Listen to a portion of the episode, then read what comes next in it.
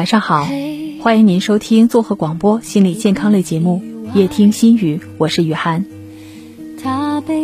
有位听友留言说，一个人最孤单的时候，不是没有人陪伴，而是周围很多人，却没有人懂你。每个人都在热闹，在狂欢，只有你捧着一颗孤单的心，不知道该找谁说话。人有时候很奇怪，嘴上说着孤独，想找个人陪，但是每当有人靠近你的时候，你都会下意识地推开他们。也许是觉得，人与人之间一旦有了期待，就难免会产生失望。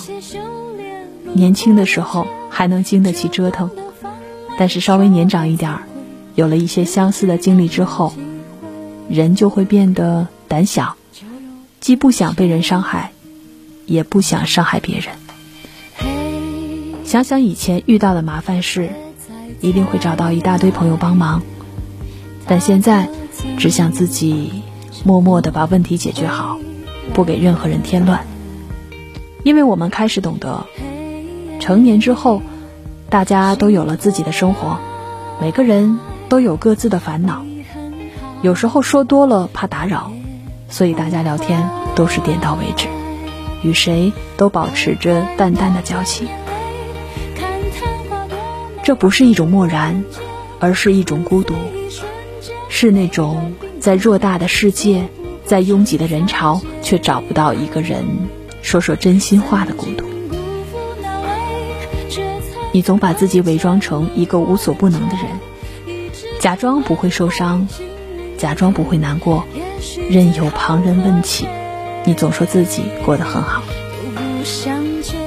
一个人口是心非久了，连自己也分不清是真的开心，还是装出来的快乐。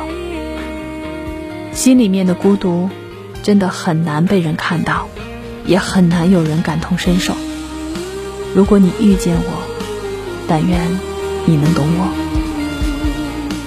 听众朋友可以在快手平台搜索 YH 五一二零四一七二，添加关注，或者每天晚上二十一点到二十一点三十分，守在收音机旁来收听夜听心语节目。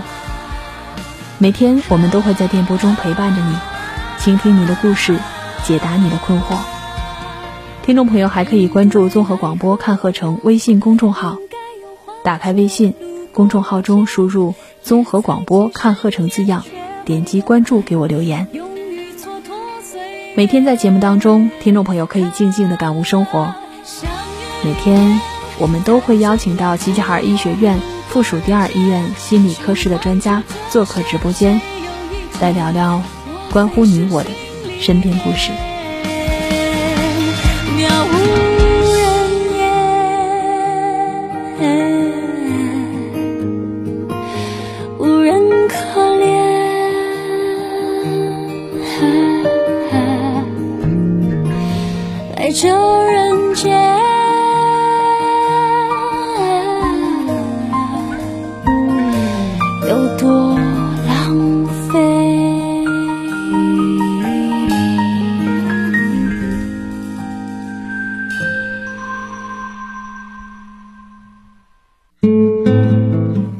强，主治医师，二零零七年毕业于齐齐哈尔医学院精神卫生专业，二零一六年北京大学进修，二零一八年暨南大学进修，二零一九年上海交通大学进修，目前为齐齐哈尔市心理学会理事、齐齐哈尔精神医学会理事，擅长精神科常见病及多发病的诊治，儿童青少年精神科疾病的诊断及治疗。我们说到心理的问题，就让我想到了一点：是不是平时对自己要求比较高，然后性格又比较内向，这样的一部分人容易患得，比如说抑郁啊、焦虑啊、强迫呀，或者是精神分裂这样的一系列病病症。嗯，主持人这个问题问的非常好啊，就是我们说这个人要求自我对自我要求比较高的人，容易得抑郁症。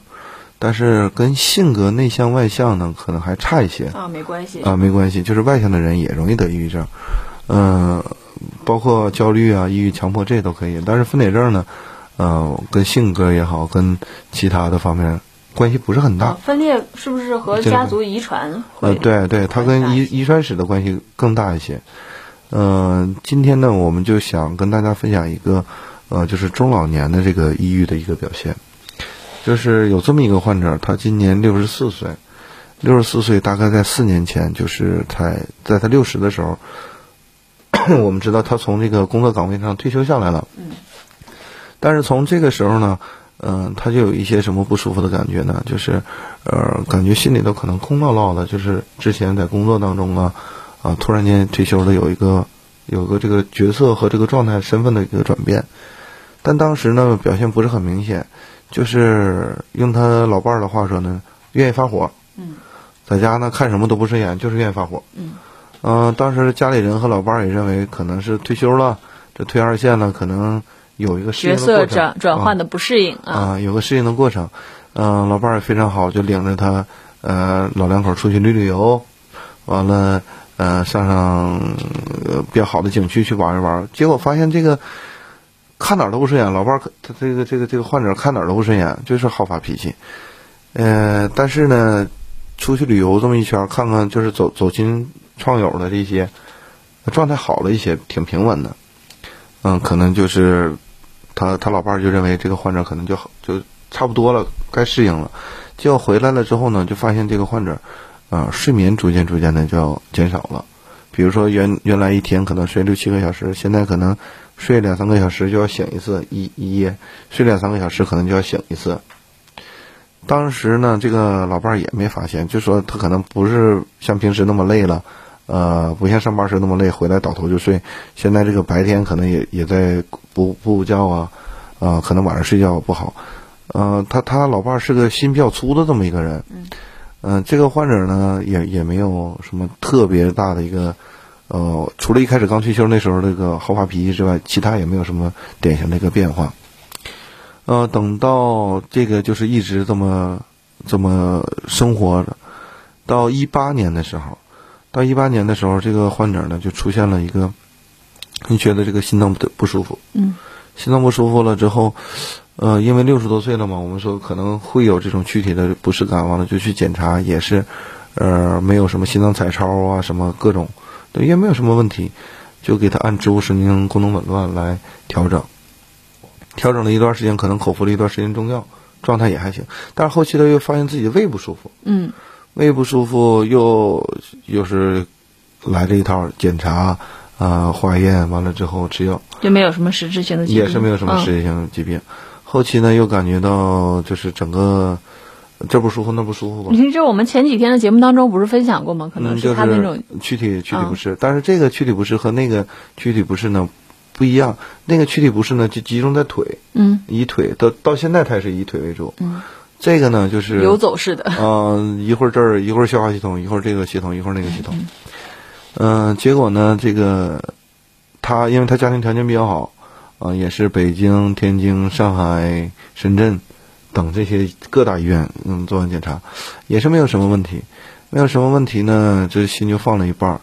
结果在去年，呃，一九年的时候，一九年十一月、十二月份的时候，这患者就突然间就是，呃，心烦的就晚上睡不着觉了。嗯。正好呢，这不眼瞅要过年了嘛，就寻思过完年之后再出去散散心。过完年以后呢。呃，疫情，对，疫情了之后就在家了，在家了之后呢，就无无故的发现一一只手抖，嗯，一只手不停的抖，这个时候呢，就是挺挺害怕的，结果就到医院去了，去做了检查，结果呢，说是可能是个良性的抖，其实他这个抖吧也不是很明显，但是这个时候问题出现了，出现什么？在做头颅核磁的时候，发现有这个鼻窦炎，嗯，我们都知道这个鼻窦炎嘛。呃，可能很多人都会有炎症，都保那个导致这个鼻子不通气儿啊，有有清鼻涕啊等等。这个时候我们可能需要治疗。像这个这个老年人这个鼻窦炎呢，呃，当时给的建议呢是，呃，先用一些消炎药，鼻子上滴的消炎药，完了之后可治可不治。嗯。啊，说等疫情不是什么大的问题。对对对，等疫情完事了之后，我们再考虑他是进行下一步治疗，是雾化还是什么样？结果这个这个老太太，哎。查了这么多年，终于查出来一个鼻窦炎，有实质性疾病的。啊，实质性了。就开始了各种在网上查呀，这个不治会导致什么结果啊？如果治怎么治疗？就是啊，他来的时候说鼻窦炎，我当然我们从事精神科的，对这个可能就是了解了一知半解。他跟你说的头头是道的，对这个鼻窦炎的这个这个表现呢、治疗啊、方案呢等等，但是很震惊。嗯，四月份，呃，大概三四月份的时候，就是查出这个鼻窦炎了嘛，更加重这个焦虑了。鼻窦炎，这个呼吸上不来气儿了，胸闷了，憋得慌了，等等，这一系列全出来了。出来了之后，这个睡眠又又形成恶恶性循环了。恶性循环了之后呢，嗯，就实在是别的科全看了，人说了，你这个炎症吧，确实有。但是应该不，你如果没查的时候，你也没有这些上不来气儿，也不是那啥。结果后期呢，就是，呃，到我们精神专科的一个医院一个医生那儿去了，去了给他开了药，开了药之后，他说吃这个药胃不舒服，哦，就吃了一天，胃不舒服，胃不舒服就停掉了，停掉了又，但是还是睡不着觉，又难受，又间隔了一段时间，又到又找了另一家医院的一个医生，又开了药。结果吃了之后还是胃不舒服。嗯，呃，就是我们说了，你确实睡不着觉也好，我们给安定也好，给睡眠药也好，你得先吃啊。对呀。你不吃的话，我们怎么办呢？结果这个患者就是，呃，在大概半个月之前吧，就是自己在那觉得，就是也上不来气儿，鼻子上还有炎症，浑身哪儿都疼，心脏也难受，胃也难受。浑身没有好地方啊，没有好地方，还睡不着觉。结果就是有一天。嗯，用他爱人的话说呢，就是在出这个事儿之前的两三天就开始主动有异常了，主动把他家的银行卡、包括密码，因为管钱嘛，女同志管钱嘛，把这些东西全都交给老伴儿了。嗯。而且交交代老伴儿这个有哪哪哪有几盆花，嗯，多长时间浇一次水，因为他他老伴儿从来不管这些事儿，全是他一手操持的，呃。他他他老伴儿当时还想这怎么的要出门啊？这不疫情吗？也不让出门，因为他们这个经济条件比较好，总是有的时候出去旅游，近的周边游，往那远的可能嗯上上别的外地去。他老伴儿当时也没往心里去，结果有一天下午五点多钟，他老伴儿从外面遛弯回来了，回来了做好饭。一回来的时候，他在那睡觉，他就寻思他他老伴儿晚上睡不好，嗯能在那睡觉。等做好饭了去叫他的时候，就发现了，呃，软了，整个人软了，呃，吃药了，吃了很多药了，呃，几点吃的也不知道，因为他他老伴儿是中午吃完饭就出去了，到晚上回来的，吃了多吃药吃多长时间不知道，吃了多少药不知道。他吃完药了之后，把这个他所有的药瓶子都销毁了。就我们有一个常识性的问题，您说软了，不应该是？嗯。僵硬，他还没有这个失去生命体征，是吧？嗯，对对对，因为他吃的这个药吧，大大大部分都是镇静安眠药。嗯，这个之前我们在节目里也说过，就是说是有很多对，有很多人就是认为吃安眠药就是受这个电视剧、电影、电视剧的这个这个损害了，说是吃完安眠药就睡过去了，怎么样？其实它就是一个长时间的休眠，软了。但是当然肯定也会对机体造成一些损伤。嗯，嗯，之后呢，这个。呃，当时就赶紧就往医院送，医院。那这个不就是他他要自杀吗？是吧？对呀，就是要自杀。啊，就是他后期，嗯，当然这个我说的比较快，就是后期等他醒了过过来的时候，我们问他当时的感觉，嗯，就要自杀，送到医院了之后透析啊、抢救啊等等这些方式方法，我们采取了之后，呃，生命肯定是保住了，呃，后期呢，他还是有这种睡不着觉、难受、心烦这些这些体验。您问过他吗？他为啥有这自杀的想法呢？问了，就是你看退休生活虽然，呃，和之前那个角色转换，但是这么长时间了，都都三四年了，退下去他也应该转换的差不多了，而且条件又那么好，嗯，然后老伴儿啊对他也是挺挺体贴的，挺贴心的，然后嗯带着他去呃四处旅游啊散心呐，你发脾气，老伴儿也不会跟你一样的，嗯，这么好的这个生活，他怎么会想到自杀呢？嗯，很好，这就是很多人不了解抑郁症的这个。呃，这个本质就认为你吃好喝好了，乱七八糟的，这物质条条件非常好，怎么还有这种想法呢？嗯，其实是这样的，就是，呃，我们一直说这个心理疾病啊和呃精神疾病，它是有的时候它的发生发展不是建立在这些方面，呃，用马斯洛的一个心理需求层次理论，我们就可以，就是人想在这点上生活，就在这个世界上生活，他有这么几个需求。嗯。第一个，我们说生理的需求，嗯包括吃喝拉撒睡呀、等等等等。当你就跟盖楼似的，当你这层满了之后，我们上一层嗯就安全的需求。什么是安全的需求？比如说，举个例子啊，咱们现在像像国外啊，什么叙利亚这个战火纷飞，你所居住的环境，你天天提心吊胆的。但是咱们不存在这个情况，咱们存在是疫情，就疫情最严重那时候，我们也有安全的需求，所以大家都不出门，嗯啊，我们有个安身立命的场所，这就可以。但这是第二层，有很多人就是说是这一层出现问题了，他也会有一些问题。再往上一层就是什么呃，自我价值的需呃实现的需要啊，爱的需要啊和被爱的需要等等，这是一层一层，就跟盖高楼似的。我们是这么盖起来的。就是我们很多人都说生理的需求，吃喝拉撒睡，它是满足的，嗯而且不但满足，可能比别人还要好。嗯第二个安全的需求，安全的这个需求，这个时候我们说可能它就会出现一些问题，比如说对自己自身安全的一个过度担心。这个呢，就是要说到这块儿呢，我们就得结合他的一个呃生长的环境，还有一个他的从小的经历，就是他家里兄弟姐妹是六个是七个，就是他们那那一代人，他是老大，从小就是承担的比较多，而且家长呢对他的要求也比较高，就是当然他自己后来取得的成就也非常高，他对自己就是非常要求争强好胜的这么一个人，嗯，他自己也承认他自己就是追求完美、争强好胜的这么一个人，就是在这个争强好胜、追求完美是在任何方向、任何方面都争争强好胜，就是在家庭里啊、工作上啊、朋友之间呢，是吧？除了这些身体上，啊，身体上也是，但是身体上的这个、啊，对呀、这个他不接受要求，他就满足不了了。不接受自己的不完美。比如说，咱俩同同龄都是六十四岁，嗯，呃，你你头顶上有十根白头发，我必须九根儿。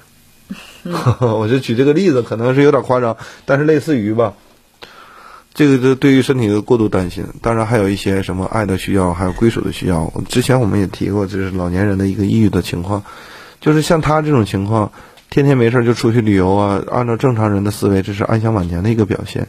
但是他恰恰他说了，他没有人需要他了。嗯，为什么没有人需要他？就是从工作岗位上退下来了。工作上没人需要他了。第二个呢，就是说这个孩子也非常非常优秀，他的孩子也非常优秀，嗯、包括他也有孙子了。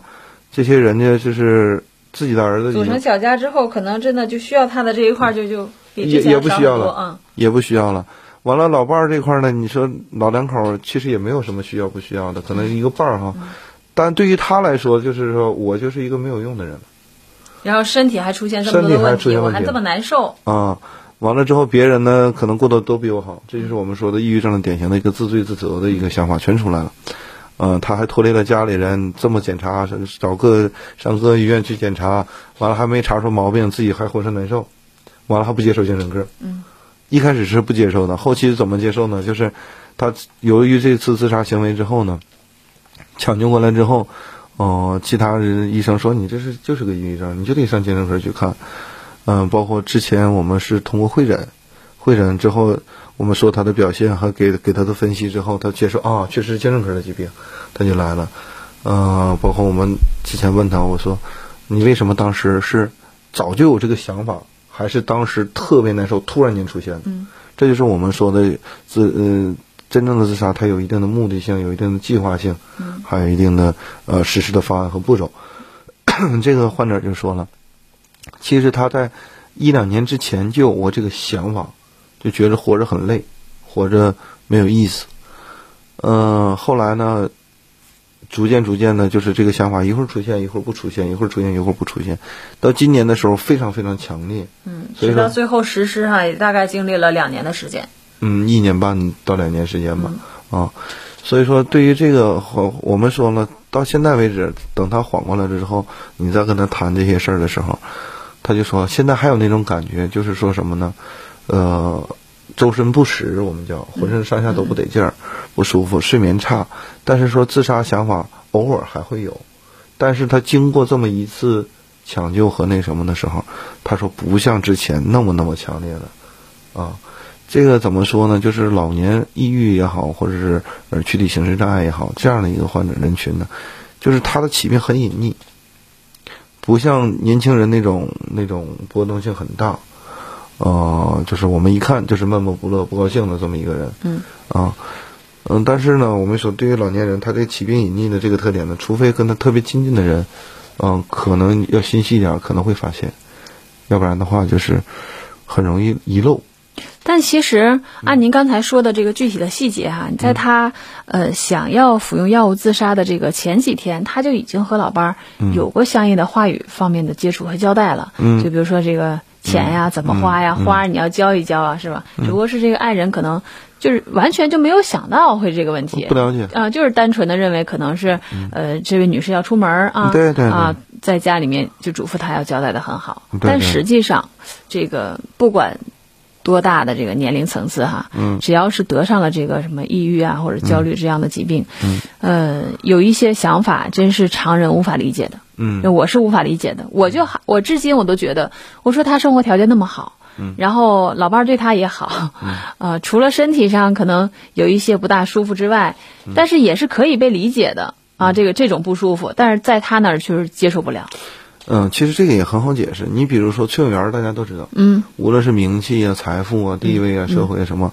他都非常非常就是他怎么还抑郁了呢？他也抑郁，嗯就是抑郁的人嘛，呃，你不能单纯的是通过我们的观察，就是说他是有多大多大财富，多多幸福多幸福，嗯他是自己对自己的要求有一个很高，定位很高。嗯当然，他一次达不到，两次达不到，多次达不到之后，他就会对自己产生一个怀疑。嗯比如说我，我比如说我现在在这做着这个做做节目呢，我非要达到这个国际上顶尖儿的这个，我给自己定位啊，嗯国国际上顶尖儿的这个精神病学家，我自己说都没有底气，你你快抑 抑郁了，我自己都没底气。结果后来我发现，经过我的努力，连齐齐哈尔市都没冲出去，或者连黑龙江省都没冲出去，嗯国内都冲不上去。哎呀，我是不是定位有点高了？这是人正常的一个反思。嗯嗯但是我们要是真是在那个位置上，真是在那个，你像崔永元做这个央视的一个节目，嗯，他可能就就是我这节目，你说人家走到央视的平台上，你说他怎么抑郁了？我这齐齐哈尔没出去，我都没抑郁。这是每个人的定位啊，嗯，每个人的定位，所以说要对自己的能力有个正确的评估和评价。包括这个这个我们说的这个患者，还是说到他身上，他退休之前我们说了，呃，可能有一个正常都有个过渡的时期，但是他突然间有个落差，嗯，嗯，这个可能诱因，啊，对，都可能都会有一些接受的时间，再加上这个年龄段儿，呃，可能身体上会出现不舒服。包括我们之前讲睡眠的时候也说，到六十岁到老年人之后，他睡眠的深睡眠的这个呃节律肯定会有一些变化。那如果我们反过来想一想，如果这个这个女士的孩子都围绕在身边呢，就是有孩子的这个呃陪伴，长时间的陪伴，会不会好一些？会会好一些，是吧？就是他有一种被需要的感觉。嗯每个人都想成为有需要、对对别人或者对哪儿有帮助的人。嗯，有人需要我，就是他要找寻那种自我价值。嗯，对哦对对，自我价值的一个实现。所以说，在这个时候，你看他，其实有的时候是这样的啊。比如说，咱们现在可能不是那种大富大贵的，但是我们钱对于我们来说很关键。嗯但你钱够一定花的时候，咱说了，你可能对他就没有什么一个概念了。然后就追求那种所所谓的更高层次的追求对啊对对，就是说的这种欲望和不知足嘛。哎，对对对，所以说他他反复的反复的这种，他可能就会出现一个心理的一个失衡。当然，出现这个失衡呢，有的时候像老年人，我说了，他比较隐匿，他可能表现在躯体方面更多一些，再加上他的老伴儿呢，在在在心粗一些，嗯，在为可能这种关心关怀再少一些，多方面原因。等待埋在小镇的湖边，白色纸船漂泊着思念。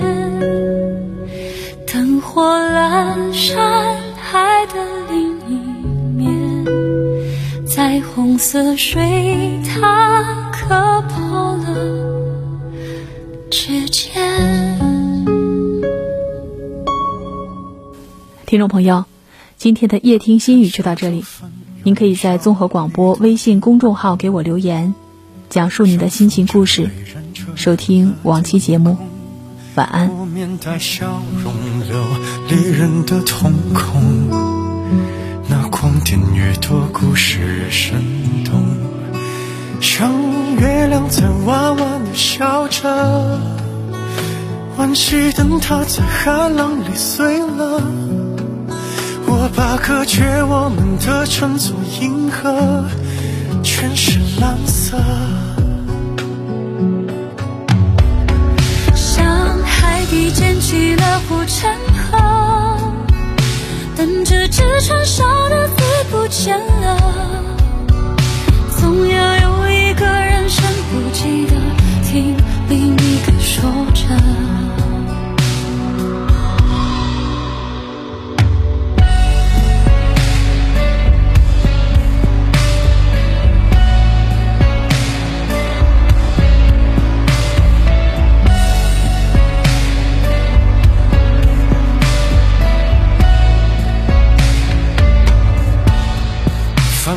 人猜中，结局都是中。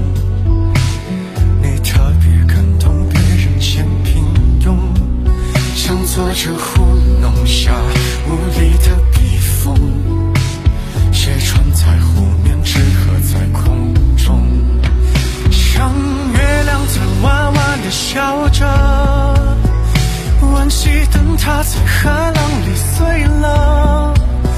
我把隔绝我们的称作银河，